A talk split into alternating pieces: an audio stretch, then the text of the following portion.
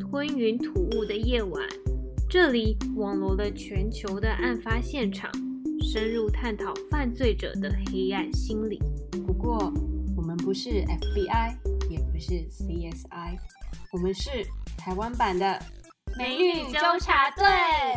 珊珊、丽丽，该是出任务的时候了。各位听众朋友好，欢迎收听《吞云吐雾的夜晚》。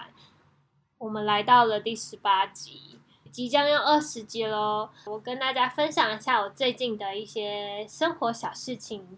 不知道大家有没有上《吞图的夜晚》IG 上面看到我的现实动态？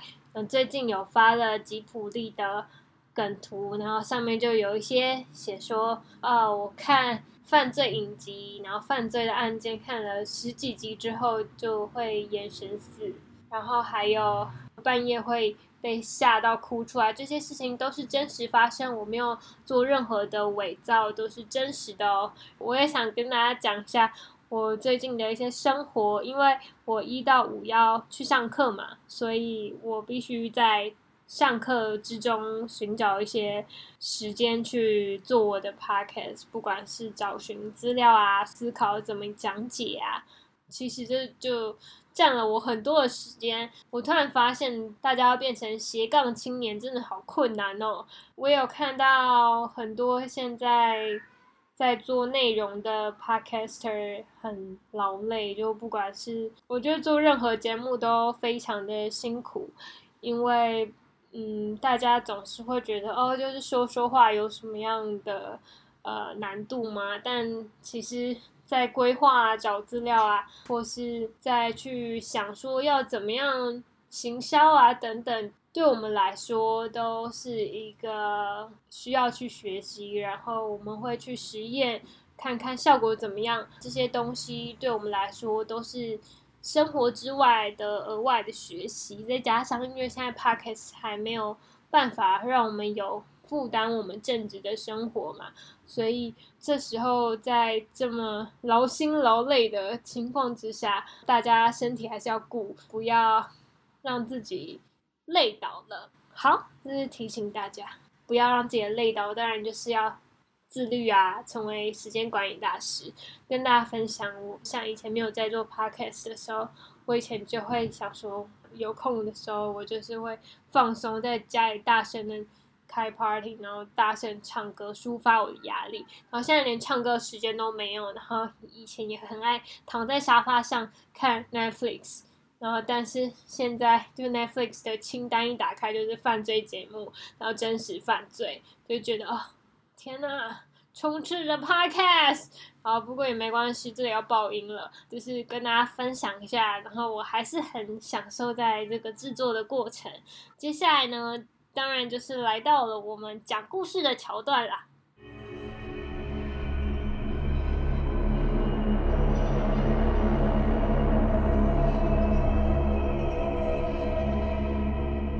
一九五七年二月二十三号，在费城的一个冬日早晨，有一位男子踩着轻快的步伐，嘴里哼着歌，一步一步地走到了泥泞的树丛里。他打开一个个捕兽夹和网子，就想看看今天有没有什么特别的收获。唉，害我昨天装设了那么辛苦，真的有够衰的，怎么会连一个扭动的生物都没有？正当他不甘心的挥舞身体的时候，不小心他就踢到了旁边的一个木箱子。好奇的他想要一探究竟，于是就蹲下来看。打开了木箱的时候，木箱的缝隙就这样慢慢的扩大。不过，出现在男子面前的景象也让他的心中充满了疑惑。他心里想着，到底是谁在这边乱丢玩具啊？但是他越靠近，越仔细的看，却发现事情好像没有那么简单。这个洋娃娃的头发跟真人一样，有许多的发丝，脸上的毛孔大小也做的跟人一模一样，甚至那个伤疤好像才刚流过血而已。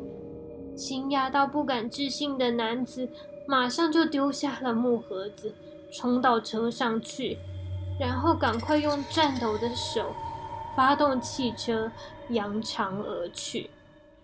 这个小木盒就像真的有魔力，他又召唤了第二位男生。不过，这位男生跟前一位一样，内心都有着一个阴暗的角落。这一天，他就像平常一样，躲在树丛，准备偷窥学校女生的日常。正当他正在寻找最佳观看位置的时候，他也发现了这个小盒子。打开盒子，看到画面的他，心中突然产生一股寒意，而这股寒意从脚底瞬间冲到了他的头顶。因为这个感觉太过强烈，导致他连盖上盒子都没有，就马上拔腿狂奔到车上。不知道是巧合还是命运的安排，在回程的路上，刚好他的车上放的广播又是。最近警方接获到一起失踪案，小孩年龄大约是六岁，身形较为瘦小。如果民众有发现类似的失踪儿童，请尽快与警方联系。本来因为害怕警方会知道自己内心的黑暗，不想报案，但是这段广播以及刚刚看到的画面又不断的在他的脑海里出现，承受不住良心谴责的他。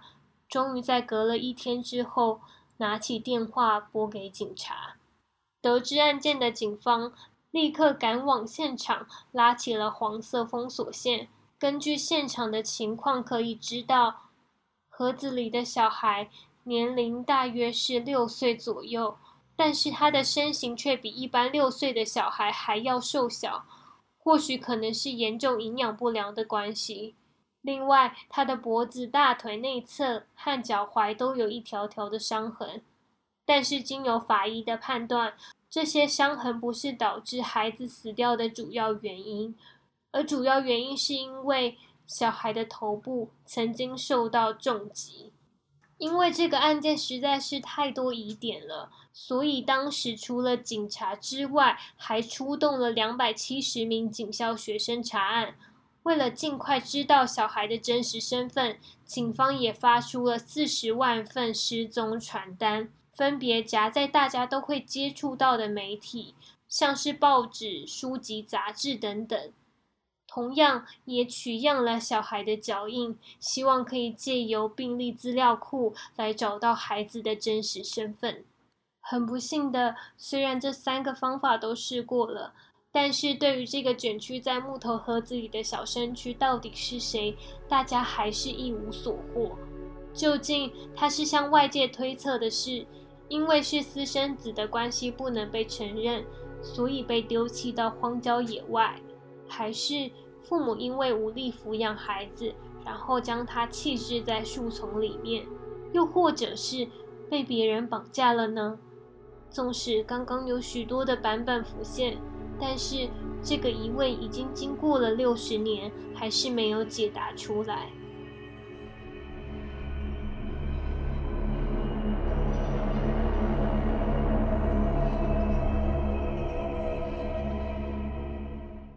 我现在要来分享一下案件的细节。这个案件的名字叫做乡中孩童。它这个案件呢是发生在一九五七年的二月二十五号。那当时呢，在 Berry Road 的旁边有一块荒地，上面就发现了一个裸体的男生，大约六岁的年纪，他卷曲在木头的盒子当中。这个小孩是怎么被发现的呢？剧当中说到的那两个人，第一个人呢，他其实平常是有。狩猎的习惯，就会在那个荒地去捕猎一些兔子啊、老鼠啊一些小动物，就是他有这个个人的癖好，因为这个兴趣，然后就发现了这个命案，他就吓到，吓到之后就赶快回家，然后也没有报警，隔了两三天才报警，所以他不是第一个去揭发这个案件的人。那第一个揭发案件的人是谁呢？也就是第二个到荒地看到裸体孩子的人。第二个发现者，他是二十六岁的佛莱德大学生。那他为什么会进入到这个荒地呢？是因为他平常有一个很不好的习惯，就是他会去到那个地方躲藏在树丛里面去偷窥他的女生同学，就等于说是一个偷窥狂。偷窥的时候就不小心又发现了这个盒子，然后里面就是一个孩子躺在木盒里面呢，然后他就觉得很可怕，就赶快的逃回家。回家的时候他又觉得。自己内心的天使与恶魔在争斗，真的忍受不住，所以就隔了一天打电话给警察。大家不觉得很巧吗？就是两个看到同一个景象的人都没有在当下的时候立刻拨打电话给警察，而是都隔了一个时间，而且都是因为心里有一些。黑暗面不得奖，所以才这么晚的去联络警察。当这个二十六岁的大学生他去联络警察的时候，然后警察也发现，然后就也顺便去逮捕他这件偷窥狂的事，呃，算是造福了当时的女性嘛。接下来回到这个案件。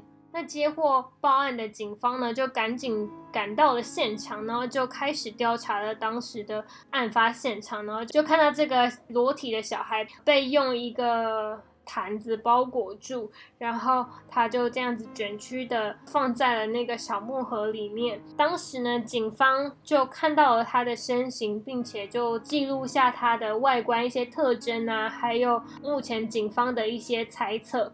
那我来跟大家说明一下，那个小孩的外观是我从头顶讲到脚底。头顶的部分就是他的头的两边是有受到重物撞击的痕迹。接下来来到脖子，那脖子它就是有一些伤痕的痕迹。往下呢，就来到他的大腿内侧，同样也跟脖子一样有那个伤疤的痕迹。最后呢，来到了他的脚踝的部分，那这个地方呢，也跟脖子啊、大腿内侧是一样的，也是有伤痕的痕迹。从这样子的外观可以得知，他有可能是在生前的时候被虐待啊、被殴打，有受过这样的待遇。那接下来呢，比较特别的是，大家看到他的头发的部分是被乱剪的，而且不是那种去到理发店修整的那种。哦，好像有翻开杂志的那个女生的发型啊，或是男生的发型，好像不是一个专业的人去剪他的头发，而是他就可能很匆忙的快速乱剪，然后他那个乱剪会有一些发丝还散落在他的肩膀上面。另外来讲呢，还有一个特殊的点是，孩子的手啊跟脚都有出现皱纹，就是那种。泡水泡很久啊，然后肉会挤在一起的皱皱的感觉就出现在他的四肢，所以可以得知他的生前呢可能被泡水过。再加上警方推估呢，这个孩子的年纪有可能是三到六岁。那为什么要说是三到六岁呢？是因为呢，警方觉得他有可能是六岁的小孩，但是他其实比六岁的小孩还要瘦小许多。所以当时警方的推断是说，他有可能在生前的时候遭受到故意。不被喂食啊，不给他吃饭啊，所以导致他的身体有严重营养不良的情况。那大家试想一下，就是你要怎么样把一个小孩，然后塞到一个小小的木盒里面，所以可以知道他当时的这个情况是。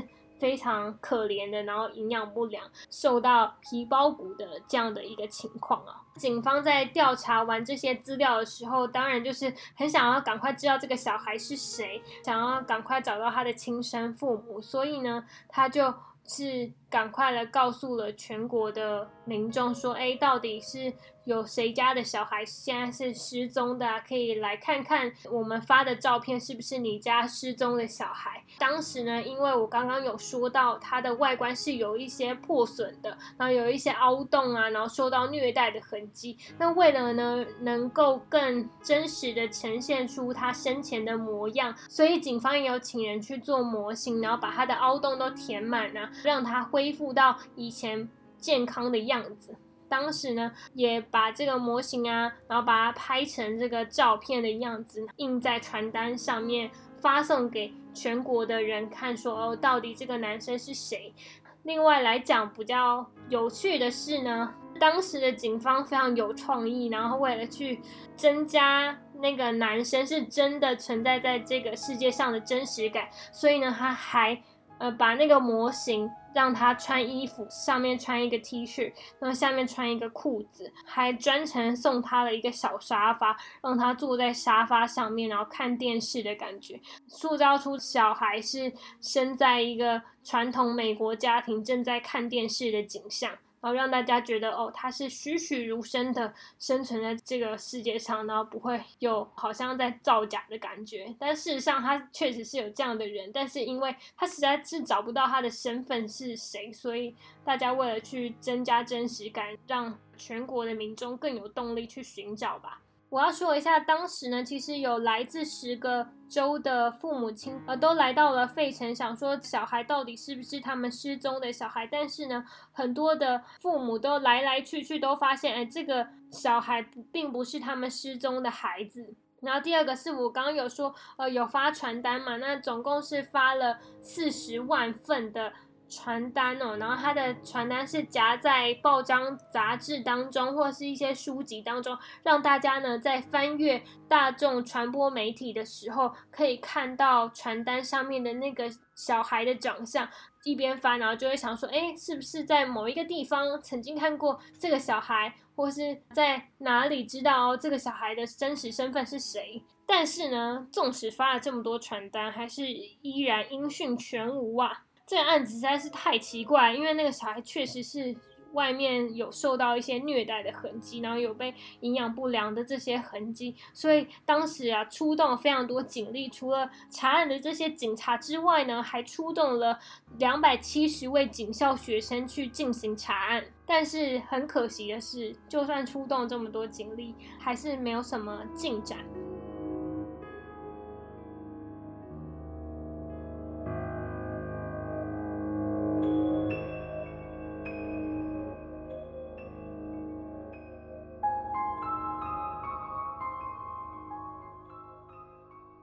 这时候就要提到，其实在美国出生的每个孩子呢，他的脚印都会被印在病历上面，然后就去储存他的身份的意思。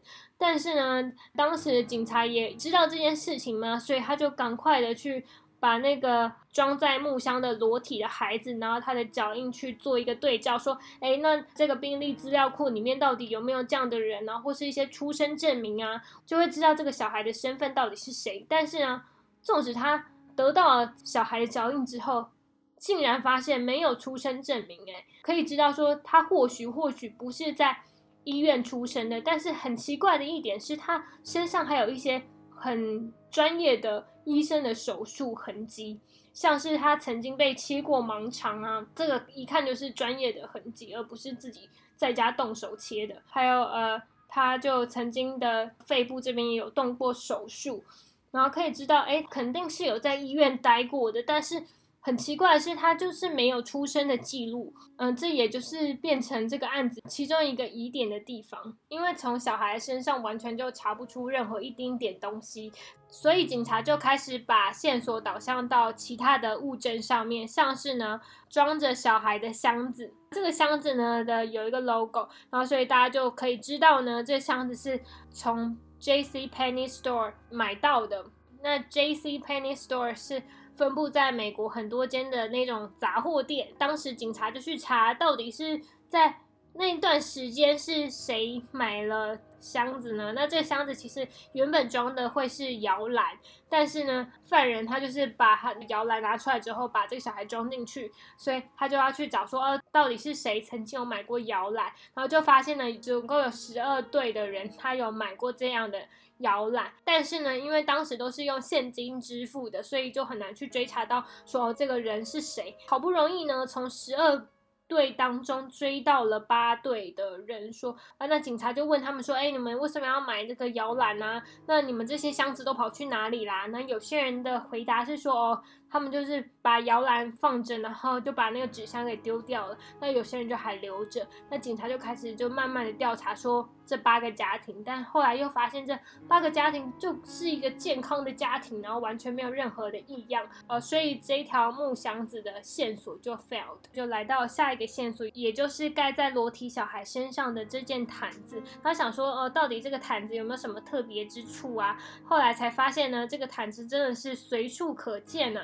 在各个地方都可以买到这样子便宜的毯子，所以这条线索就很快很快的结束了，就没有什么参考的价值。接下来就来到一个比较有用的线索，呃，这个线索就是散落在木盒之外的一个蓝色灯笼星的帽子。那这个帽子呢的上面其实有一个 label Eagle Head and Company，然后警察就眼睛一亮，发现这个就是线索，然后就赶快呢去这个公司，想说有没有什么样可以直接找找到凶手的呃一些线索。后来他去的时候才发现，哎，它是一间非常小的公司，哎，那我说公司还太大，它其实就像是帽子的专卖店一样。呃，幸好这个帽子专卖店的人其实记得有这样的一项交易，就发现，嗯，这个帽子比较特别，是因为呢，来买这个帽子的。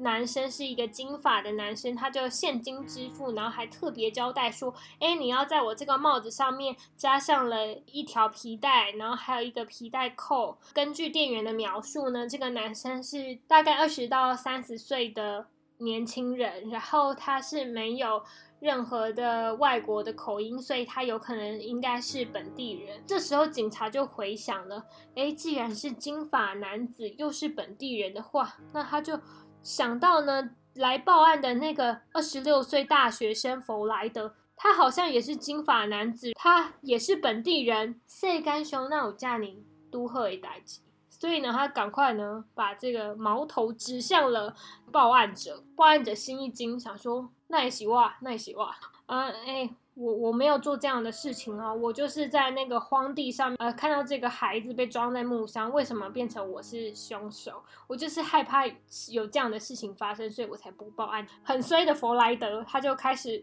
被讯问，而且还被那个很严厉的讯问，然后还被逼问，压力很大，说你还不承认就是你呀，这是线索矛头什么都指向你，还不赶快承认？因为警察办案已经觉得很烦了，就是已经动用这么多人力，然后动用到那么多资源，然后还没找到。就觉得天呐，你就是凶手，少在那边装，然后就一直问他，一直问他，他就觉得哦天呐，受不了。那后来呢，就重金的礼聘了什么呢？重金礼聘了一台测谎机，然后当时是一九五七年嘛，非常早期的时候，竟然有测谎机耶，就学到了一个知识。但那当时还是很大台，因为他就请了这个测谎机来，然后就想说他有没有说谎，没想到这个弗莱德他就通过了测谎，也就。证明了自己的清白，他就是说我是无辜的，我并不是杀人犯，然后所以这条线索好不容易好像快形成的帽子的线索又这样子断掉了。查案一直到了一九五七年的七月，警方还是没有找到任何的证据可以证明说到底谁是凶手，然后到底这个小男孩的父母是谁。刚刚有讲，他是在一九五七年的二月发生，到现在一九五七年的七月，已经有五个月的时间。这时候呢，警察都已经精疲力尽了，因为他们呃不仅动用了许多的警力，还循线的去查案，然后问了很多的人，那也。找了很多的父母，发现都不是，他们就觉得心很累啊。不仅他们累，我也现在有点心有点小累。所以呢，他们就觉得说，哦，这个小孩放在冰柜的这个尸体已经放很久了。那大家想说，放在冰柜的尸体会不会不会腐烂？但是它其实是会腐烂的，所以它就是慢慢的一天天腐化。大家就觉得说，哎，天呐，这样是不是对这个呃尸体有点不尊敬？然后就想说，要赶快把它入土为安。那这时候就把它入土为安之后呢，因为不知道他的名字嘛，所以也不能造假写写其他什么 Bob、Amy，也不可以这样子写。所以呢，他就赶快呢，就是写了在墓碑上呢，希望天父可以祝这个小孩在。天上可以幸福之后呢？警察呢还是持续的查案。在一九五七年到一九六零年的时候呢，尽管经过了三年，对于这个案子还是一无所获啊。但是呢，有一个法医叫 Bristol，他对于这个案件非常的有兴趣，然后也希望呢，可以在这一生当中都可以去追寻这个小孩的真实身份到底是谁。因为呢，刚刚讲的那三年都是一无。所获，实在呢是想不出方法的他，只好跑去找灵媒佛罗伦斯，去不知道是通灵还是看这个水晶球的方式，去找出对于这个案子的一些线索。佛罗伦斯这个灵媒，他就灵光乍现，他就说出了一个地址，然后这个地址呢就连到了一个寄养家庭。那这个寄养家庭就精彩了，就刚开始呢，Bristol 法医他在查案的时候呢，他就发现，哎，这就是一个很和乐的家庭嘛，就是爸爸妈妈还有一个女儿。这个比较复杂的是，这个女儿其实不是他们两个的亲生。女儿，而是妈妈她跟前夫所生下的来的一个妓女。接下来呢，他们在调查的过程当中，她妈妈就是因为一些事情，然后就身体不好就死掉了。死掉之后呢，前期的时候，其实他在查的时候，这些家庭有点抗拒，就觉得说我不要跟你透露太多，就是非常的有界限。那当时呢，就是因为这样界限的关系，导致 Bristol 他这个调查人员就是非常的。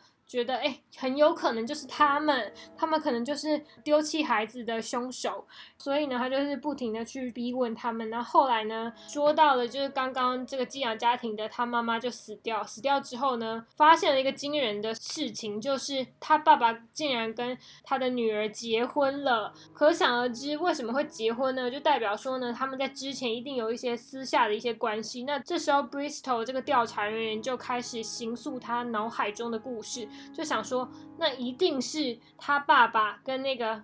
他的不是亲生的那个女生呢，私底下产生了一些恋爱的情愫，然后慢慢的有在交往啊，然后有发生关系，然后不小心，哎呀，生下了这个私生子，然后就两个人就把这个小孩丢弃到这个树丛里面，所以才会有这样的相中孩童的出现。这一切都好像说得通哦。在这个寄养家庭的妈妈去世之后呢，其实这个寄养家庭有曾经办过一个二手拍卖会，办二手拍卖会就是把家里所有不要用的这个大型的家。具啊，一些物品啊，全部都拿出来卖。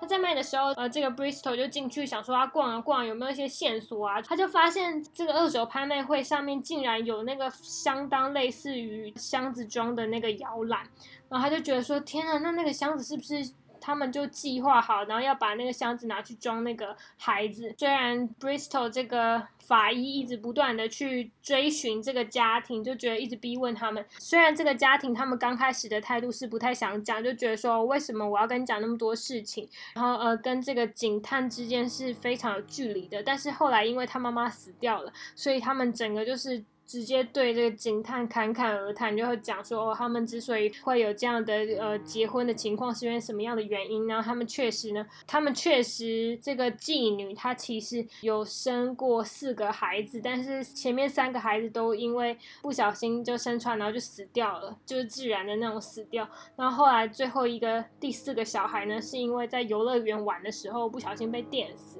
他已经把他的那个死因全部都讲出来了嘛，也不是说真的是裸。裸体，然后躺在那个箱子里面的那个尸体，他们在查的时候也没有任何的证据指出说他们就是遗弃小孩的凶手。这时候，虽然这个 Bristol 他法医一生当中都不断的去询问。这个案件说，到底呃这条路线是不是真的是那条正确的路线？但是到他死前的最后一刻，还是没有查出真正的凶手是谁。然后他在后期的时候，其实不断的去询问这个警方，说哦，到底要不要更认真的去查这个家庭？但是警方真的觉得说，哦，是真的没有什么关系，而且有一些证据都证明说，哦，不是他们，这条线索也没有持续的在进行下去。后来呢，就有一个积案的。调查人员在继续的查这个案子。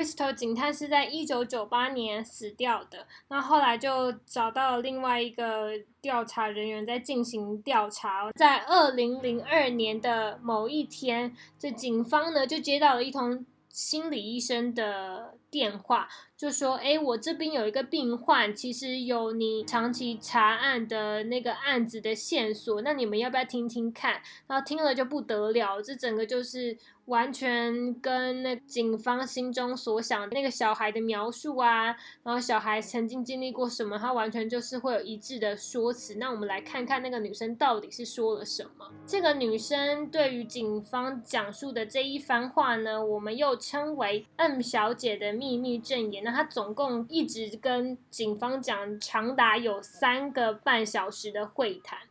他讲述的内容就是说呢，他在讲说他自己。他说：“我从小就是跟单亲母亲生活在一起的，母亲有严重的虐待倾向，就是会殴打我啊。那后来呢，在一九五四年的夏天，也就是我在十一岁的那一年，他母亲就跟了不知名的夫妇买了一个小孩。那这个小孩就是那个裸体躺在木箱的那个孩子。当时母亲把他取名为乔纳森。后来呢，这个母亲发现不对，这个乔纳森他有。”严重的智力障碍，然后所以他就是会可能东西拿不好啊，说话说不好啊，然后发展一些迟缓的状况。那母亲就越来越生气啊，然后他就除了虐待这个 M 小姐之外呢，他又开始更加重的虐待乔纳森。那并且呢，他还把乔纳森故意不让他吃饭，然后还把他关在地下室。有一天呢，乔纳森他就吃完了妈妈煮的烘蛋之后，就开始呕吐。那呕吐，母亲就看到这个。发展迟缓的乔纳森又开始做出一些让人家无法理解的行为，然后他就突然发疯似的对这个乔纳森拳打脚踢，然后就造成他身上有一些伤疤，把他毒打一顿之后，就赶快把他拉进浴室，然后把他更加的处理一顿。那结果呢，这个 M 小姐才发现，哎呦。那个妈妈好像在浴室把那个小孩给弄死了。后来他妈妈就赶快呢带着 M 小姐还有那个尸体上车，然后上车之后就赶快开往这个荒郊野地的地方丢弃这个尸体。那在这个路途当中，其实还要遇到一些路人，然后路人就问他说：“哎，小姐，我看你们好像需要一些帮忙，就是有需要我帮忙你们吗？”他妈妈就是假装没有听到，所以那个人就觉得哦自讨没趣，然后就走了。那他妈妈当。当时在遇到别人的时候，就赶快叫 M 小姐去到这个车牌前面，赶快站着，不要让那个男生去看到他的车牌。后来这个危险就度过了，然后他们就真的去遗弃了这个尸体。我们刚刚讲的那个三个半小时的浓缩版，然后就是这样的一个版本呢，其实。就说服了总共有三个警探，但是必须很残忍、很现实的说，就算呢今天你编造了非常真实的故事，然后所有的线索都在里面呢，但是你没有证据去显示说谁是凶手，或是我妈就是凶手的话呢，那其实是不能成立的。就算你讲一百万个字。都是一样的事情，没有任何的进展，这也是让这个警方非常气馁。就是说，哎，就是其实这个 M 小姐讲的都是呃很有帮助的内容，像是她的那个身上真的有受到一些虐待的痕迹，然后第二个是她真的有那个营养不良的问题，然后第三个是她其实拖到浴室把她洗澡啊，把她泡在水里啊，在尸体上面其实有看到一些泡水的痕迹啊，也跟她上面所讲的话语一模一样。然后这时候警方为了查证嘛，所以就是去查说，哎，那你说的关在地下室的那个地下室在哪里呀？应该会有一些囚禁的痕迹啊，等等。警方就跑去 M 小姐所说的那个地址去看，说，哦，地下室里面是不是有真的关过人的那种感觉？然后下去的时候发现，哎，那就是一个很正常的地下室啊。然后警方就开始问了其他的邻居说，所以他妈妈平常会有虐待小孩的习惯吗？然后那你们有去过地下室吗？就是。地下室真的有囚禁别人、囚禁小孩的这个事情发生，那邻居就说没有啊，他妈妈就是一个很正常的妈妈，也不会虐待小朋友。邻居也曾经去过他们的地下室，也是非常正常的地下室啊。到最后的时候，就是邻居就有跟这个警方说，哦，其实他们更加的怀疑的是 M 小姐的精神问题，就是说，哦，她好像平常情绪不是很稳定啊，然后讲的话就是不一定可以成真。第一个是没有证据嘛，第。第二个是这个 M 小姐的确是有看过心理医生，然后她这心理的鉴定还是就是有一些问题，所以就是目前警方还是没有办法知道说她说的到底是不是事实。版本就是说的相当完整啊，但其实这个悬案还是悬在那边，然后一直到现在已经经过六十年，还是没有办法得到一个解方。刚刚零零总总加起来呢，终于讲完他所有的细节，他细节非常的多。那除了我刚刚上述讲的那两个版本之外，其实它还有很多很多其他的版本。那这两个版本是比较有名的。那大家如果要看的话呢，我也会贴一些资料上去。接下来终于进到了讨论的部分了。讨论部分，我觉得这个案件很有趣的事情呢，是虽然大家看的。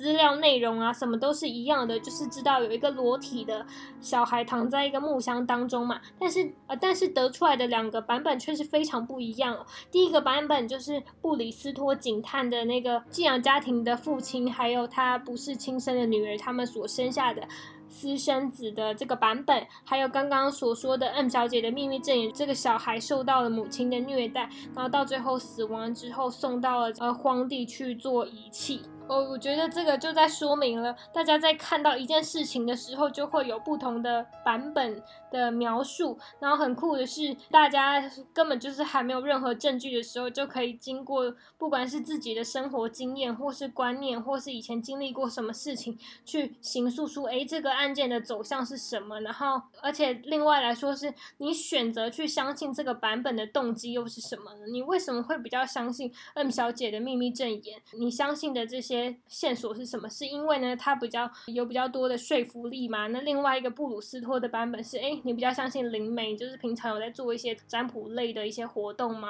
就是你可能会比较倾向这个就灵性方面的成长。然后另外一个是属于比较实证派，但是实证派当中又不实证，所以我觉得比较有趣可以讨论的是这一点。那另外来讲。我觉得最大要讨论的重点是另外一个部分，大家总是会觉得说，哎，悬案悬案是不是不好啊？就是没有破案，没有找到真正的凶手啊。但是呢，我在这边思考了许久，我就觉得，哎，悬案并不是。单纯的不好，而是呢，更不好的是有一些案件呢，可能会因为社会氛围的关系，然后或者是呃家人的很愤怒的关系，然后媒体的塑造等等，导致说这个案件必须要赶快找到一个凶手，然后这个凶手又不是真的凶手的时候，把这个无辜的人关到监狱里，甚至呢还判了死刑，这个时候就会造成这个案件变成了一个冤狱的情况。那这时候我就是要举出了一个非常有名的。案子就是郑信泽的案子。其实为什么会举这个案子呢？是因为呢，我在 YouTube 上面有看到一个纪录片，叫做《我无罪，我是郑信泽》的这个纪录片。然后大家看的时候，其实很清楚的可以看到当时在 KTV 监视器的画面。然后我来先讲一下当时的案发情况是怎么样好了。这个资料来源是来自于台湾冤狱平反协会。这个事件是发生在二零零二年，然后这个郑信泽呢，他本来是一个乡下苗栗的孩子，然后他就跑去了这个台中的大都市要来打拼。他在工作之余呢，他就跟朋友们去到了 KTV 去。小小的放松一下，没想到呢，就好死不死，他的朋友身上竟然有带枪呢。就在喝醉的情况之下，不知道跟谁就发生了口角，这个朋友开始掏出枪，开始在这个 KTV 展开了枪战。这时候警察就过去要阻止这个枪战呢，但就很不幸的啊，有一个警察就被枪击而毙命。这时候郑信泽他就。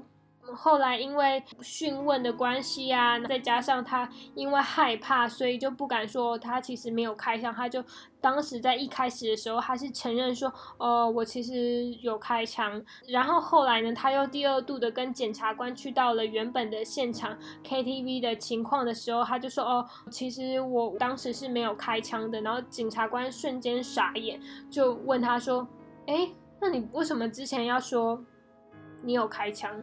所以你在说谎吗？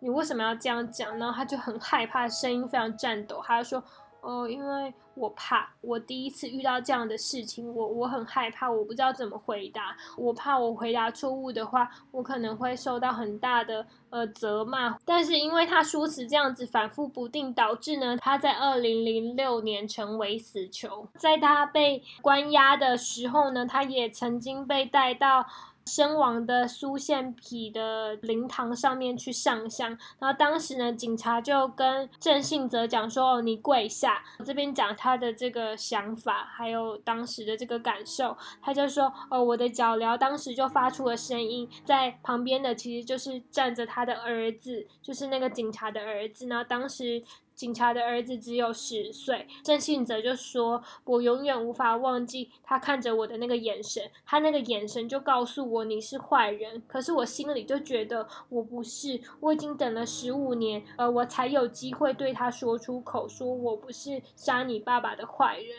呃，如果我在二零零六年就被带去执行死刑，我想我就会永远没有机会再跟他说了。刚刚有讲到说，我有在 YouTube 上面看到《我无罪，我是郑信哲》的纪录片，那它其中一个画面是让我印象非常深刻，就是他在 KTV 的时候呢，他就呃转过头，然后跟检察官讲说，其实我没有开枪。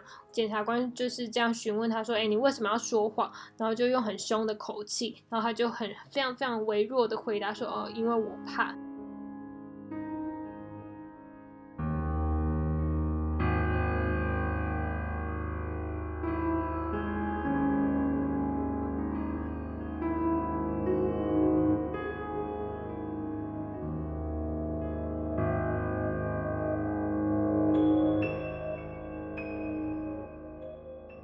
我怕就直接惊动了我的脑神经，然后就是直接联想到了美国的一个性侵案的案例，然后这个案例有翻拍成影集，叫做《一个难以置信的强暴故事》，然后大家上 Netflix 也可以看得到，我也会把这个影集的连接贴在 IG 上面，让大家可以看得到。这个性侵案件就是在二零零九年。在华盛顿州呢，有一个女生，嗯，她在家里的时候，有一个男性就闯入她的家，然后也就强暴了她。但是她就是发生这件事情，她非常惊恐，她自己的身份是。待在寄养家庭里面，所以并不是他的亲生父母，而且他自己并不是一个非常乖巧的女生，所以他在呃说这个案件的时候，他很害怕，然后他也没有说出真相。这个女生呢，在一开始的时候，就为了要符合大众的期望，或是社会的期待啊，或是要避免自己身上会背负那种性侵受害者的。压力或阴影，然后就告诉别人说：“哦，其实这个这个故事是我编造的。”然后这个编造的这个说辞一出来，大家就觉得说：“哦，你就是问题少女啊，你就是因为呃想要引起大家的关注，所以你才编造这样的故事，让大家去关心你。”然后后来就没有人想要理他，然后到最后才发现他其实真的是有被强暴，只是说他因为害怕的那个情况而不敢说。所以这也让我联想到说，其实我们真的。要百分之百的去相信所谓受害者的说辞吗？就是他有没有可能因为害怕而去反复说辞呢？那这个反复说辞会不会造成冤案的一个情况？这也是让我去思考的一个部分。那各位听众也可以经由我这样的呃讲话的脉络去思考，说，哎，你是不是对于这些呃案件会有新的联想？那如果有新的联想，也麻烦可以跟我讲，然后我也很希望呢，呃，可以让这些案件可以开出更多美丽的果实，让更多人知道说，哎，原来可以这样思考事情，或者是可以产生出更多的火花吧。到了尾声呢，我就是要跟大家分享一本书。那之所以会分享这本书，是因为呢，呃，我刚刚有说这个乡中孩童的命案呢，它其实很重要的一个特点是，它就是非常依据证据去办事情，不会说哦，因为社会的氛围啊等等，硬抓出一个凶手。我觉得这是。这个办案非常好的一点。然后我之所以会选择这本书的另外一个原因，是因为，呃，我刚刚有说说这个案件是发生在一九五七年，很遥远的一个六十年前的年代，所以当时的不管是鉴识科啊，或者是当时警察的办案啊。呃，或者是科技都没有这么发达，所以我们没有办法去知道这个凶手到底是谁。但是呢，经过这么多年，现在科技这么发达，我们是不是可以采取不管是 DNA 的手段，或者是其他的鉴识方法的手段，去知道，哎，其实这个男童真正的身份是谁？就是遗弃这个小孩的凶手又是谁呢？我要讲的这本书的中文名字叫做《每个尸体都会留下痕迹》。唯物证据会说话，见识生态学家带你进入案发现场。那英文名字叫做《The Nature of Life and Death》。那大家就会觉得说，诶，这个标题看起来很严肃，诶，会不会打开就是就是又是血块啊，又是肉啊，然后眼珠子被挖出来啊，然后什么内脏啊，什么都被挖出来，腐臭味熏天等等。但是不是诶，就一翻开有一种童话故事书的感觉。我立刻跟大家分享，现在简单介绍一下什么叫做见识生态学家，呃，他就是会利用解释。自然界的各个层面去帮助警方解决犯罪的案件，像是呢，如果尸体被发现埋在浅林地里面呢，这个生态建设学家呢就会被请来调查。它周遭的一些自然环境啊，像是上面沾的土是什么啊，然后上面的有碰到哪些花粉啊，还有花苞啊，然后这些上面这些呃真菌类的东西啊，那这些其实都是可以提供线索的，去说明说哦，其实在犯罪的这段时间是发生了什么事情。那另外来讲呢，如果呢这个凶手已经认罪了，但是呢大家还是找不到尸体的话，怎么办呢？这个生态鉴识学家的任务。呢，就是要开始辨识凶手的衣服上面、鞋子上面，以及他使用的工具上面是否有一些自然界的痕迹，以便去找出这个尸体的埋藏的地方是在哪里，或者是呢，事件发生暴力的地方是哪里呢？那另外来讲，或者是这个性侵的地点又是在何处？那这大概呢，就是见识生态学家他所工作的一些内容。啊现在要来分享一下，我觉得这个，我觉得这本书的某一些段落。让我学习了非常多。那其中一个段落呢，是大家总是会想说，哎，见识科，见识科嘛？那他们对于死亡这个概念到底是什么呢？呃，我知道大家听了 podcast，然后知道见识科，马上就等于阿善师。那，呃，大家也，我非常推荐大家去听阿善师，也是可以学习到非常多的专业知识。那回来到这本书呢，就是说，他就分享了他对于死亡的。观念，他就说呢，我认为死后是没有生命的，但是对于一般人来讲啊，就是我们总是会有一些天堂啊、地狱啊的那种想法，甚至就是东方的世界里面就是会有轮回的一种概念，就是说你死后你会到另外一个世界，如果你这一辈子积了很多呃阴德的话，那你就是会去到比较好的地方。那如果你今天这辈子又做了很多坏事，那你下辈子就会在地狱，然后你就没有办法，你可能会沦为畜生道啊等等。那畜生倒也没有不好，我也是蛮想当猫的，就是猫每天都可以睡觉啊，就是装个可爱，就是可以吃东西。好啦，没有，这题外话。然后我再继续说这个段落，就是说，呃，当你活着的时候，你的身体就是一组美丽的生态系统；那死亡的时候也是一样，你的尸体是一个丰富而充满活力的微生物天堂啊。那同时呢，也是食腐类、昆虫、鸟类的丰富奖赏。那其实他就是诶很理性的讲述死亡这件事情，然后也没有带任何的情感哦。那很酷的是，他认为死后是没有生命的哎然后我觉得这个是我要去记在我笔记本当中的一个重点记录。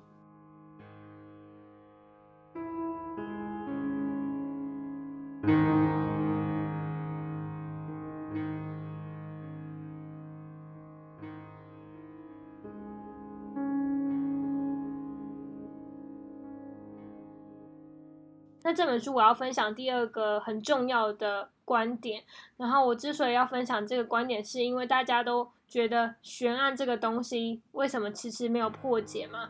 大家也持续的不断去寻找。那在寻找过程当中，这些警察或者是不管是新闻媒体记者啊，或者是想要了解案件的人，就会开始质疑自己呀，说，呃，我们到底为什么要一直？追查悬案呢，他好像跟我们的距离好遥远，然后这个被害者跟我也没有什么关系。那同时呢，因为他已经是发生在一九五七年的乡中孩童的事件，那这个一九五七年已经事隔了六十年，那整个社会氛围已经不再注重说这个遗体是谁，他的父母是谁，其实都已经不注重的。然后我们这样。就是很努力的，这好几十年都不断的去追寻的这个真相的意义是什么？这个意义到底是什么呢？诶，我在这本书我很幸运的找到了解答，我分享给大家。见识科学家他就说，嗯，他其实有时候自己也会怀疑自己呀。他就说他在调查相关讯息的时候，在找寻线索的时候，其实很容易把那个受害者当做成一个个案，然后很理智的去分析那个情况，而不是把那个受害者当做一个实际存在过的人。因为，嗯，他觉得说人们每天。在面对一些很糟糕的情况，呃，就非常容易变得很沮丧，就像是他每天都见到那些尸体呀，或者是见到那些家属的哭泣，其实都会影响到自己的。心呃心智的状况哦，以至于呢，他就很容易的在理智的挑战当中迷失了自己，甚至呢是失去对于人性的感受。这时候呢，他就读到了一封来自受害者妈妈的信，然后就从此想法有了一些改变。他就说呢，觉得受害者不只是一个需要解决的拼图难题，也不是我多年累积经验所面对的挑战。这个受害者呢，他确实是一个曾经活过的人，有着正常的爱欲、渴望、恐惧和企图。这个生态见识学家他就看了这个受害者的信，他就意识到了这一点。而他看完这封信，然后随之而来的便是我很少遭遇的情感波动。然后这就是我从事这些研究的原因，因为。呢，它不仅是理智上的挑战，更让我对自己努力推动的生态学感到自豪。这里很重要，这一句就是他觉得，因为人的情感非常重要。到最后，我要说，就是我觉得非常感恩的是，谢谢这个案子让我去找到这本书，然后我觉得就打开了我很多的疑惑。然后我觉得更加让我惊讶的一点是，嗯，虽然。我并没有犯罪学的背景，但是我在想这些公共议题啊，或者是在想这些犯罪案件的时候，我其实有自己的观念。哎，我就发现我在看这本书的时候，其实我的观念跟这个鉴识学家的观念好像哦。然后我就是意外的觉得哦，蛮开心的。呃，另外我也觉得很开心的是，我可以在这一本书上面找到我许久未解的解答，就是悬案到最后要调查的意义是什么，也。就回归到最根本，也就是对于人类的关心。嗯，我们长期去做研究的时候，我们总是会把对方当成是一个案子去做研究，然后就缺乏了情感。但是情感才是一切的基础，也唤醒了我对于。做节目的这个想法吧，就是呃，虽然我现在已经做了十八集，但是我还是讲话非常有热情嘛。我真的很期许说，我能跟这个生态建设学家，虽然在这个路途上面，我可能会有一些。疲累的时候，或者是心很累，然后就觉得说，哎，今天讲短一点好了。但是呢，但是我觉得，如果我保持着对于人性的一些关怀，然后继续讲的话，我相信不知不觉当中一定可以造成一点点影响吧。这是我期望的，也是我的最大目标。然后我也希望大家可以继续支持吞云吐雾。然后大家如果对于这本书很喜欢的话，也欢迎。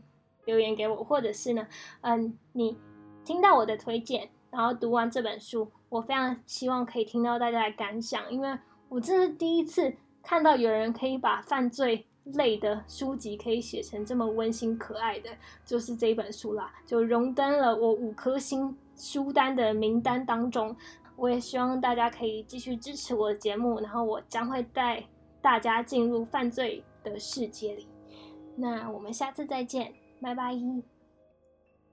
大家是不是觉得呢？嗯，我刚刚说了拜拜，然后又停顿了五秒，是真的结束了呢？但其实还没，还没结束哦。然后就是最后呢，要跟大家说，不要放弃解开悬案的希望。这是因为呢，其实有一部电影叫《杀人回忆》，然后大家应该可能有看过。然后这个是在描述这个南韩重大刑事悬案，在一九八六年到一九九一年发生的华城连续杀人事件。这个案件呢，在去年二零一九年的九月十八号传出了重大进展，他真的找到了那个理性的嫌疑犯。